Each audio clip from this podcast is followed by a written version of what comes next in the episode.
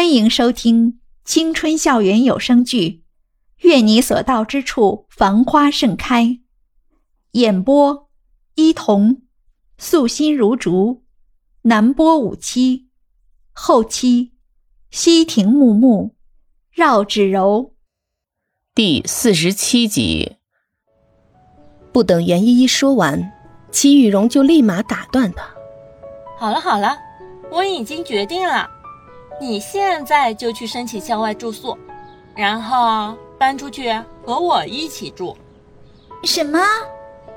袁一惊讶的问：“你不是在逗我吧？和你一起住，你那房租我可交不起。”齐雨荣白他一眼，没好气的说：“谁让你交房租了？你只要付出一定的劳动，我就会让你。”免费入住本小姐的豪宅，真的？袁一惊喜的跳起来，全然忘了自己脸上的疼痛，心花怒放的一把抱住了齐雨荣。对于他的这种大惊小怪，齐雨荣早就已经习以为常，面容冷漠的看着袁依依笑得皱起来的脸，骂道：“你还是别笑了吧，笑的比哭还难看。”袁依依瘪着嘴，立马就拉下脸来。两人下午就和宿管阿姨说明了情况，说想搬到校外去住。云云，谁知宿管阿姨一看来人是袁依依，还有她脸上那个鲜红的五指印，立马连声说道：“可以，可以，没问题。”袁依依还真没想到，居然可以这么轻松就过了阿姨这一关。按理说学校不让学生在外住宿，除非有特殊原因。而且申请的学生还必须得拿到阿姨的书面证明才行。没一会儿，两人办完交接手续，就开始兴高采烈地搬宿舍了。同寝室的室友小秋他们都很舍不得袁依依，一个一个和她轮流拥抱。每当身体接触的那一刹那，袁依依就感觉体内有一点热乎乎的东西在滚来滚去，让她竟然又湿了眼眶。柳絮也站在一边。架着胳膊看着袁依依收拾行李，但是他一句话都没说。虽然他一直在沉默，可袁依依还是发现了他眼中的一抹小伤感。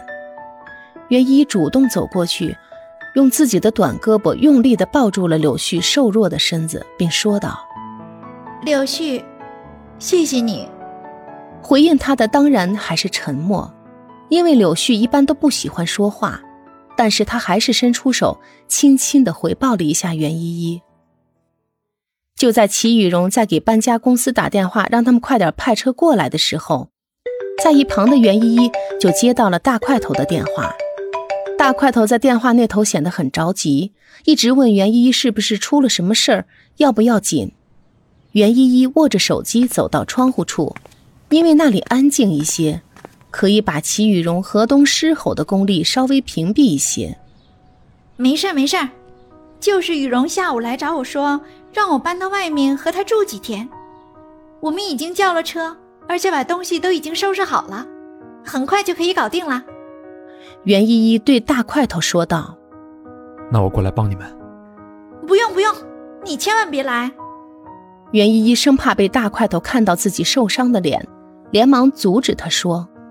那头的大块头犹豫了一会儿，居然答应了，说道：“嗯，那好，你们先忙吧，等我这边一有空，我就去找你。”袁依依舒了一口气，轻轻的挂了电话。看到齐雨荣已经推着两个旅行箱在门口不耐烦的看着自己，他连忙屁颠屁颠的跑了过去。最磨叽的就是你，快把旁边那个箱子抱下来。怎么想到？你乱七八糟的东西啊，居然这么多，真是让我大开眼界。听着齐雨荣对自己的吐槽，袁依依连忙抱起旁边的一个大箱子追了上去，笑嘻嘻的跟在他身后，厚脸皮的说：“雨荣，我知道你最好了，所以我为什么搬宿舍的原因，你一定要保密，好不好？”尤其是，我知道啦，尤其是你们家那位，对不对？放心吧，这种事情我自己说出去，我都觉得丢人，我可没脸说。”齐雨荣打断他说道：“因为搬家公司的人没办法在阿姨严厉的目光中进入女生公寓，所以他们只能轻轻松松地待在门口。而袁依依和齐雨荣倒好，来来回回爬了六楼好多次，才把大包小包都给移到了楼下。”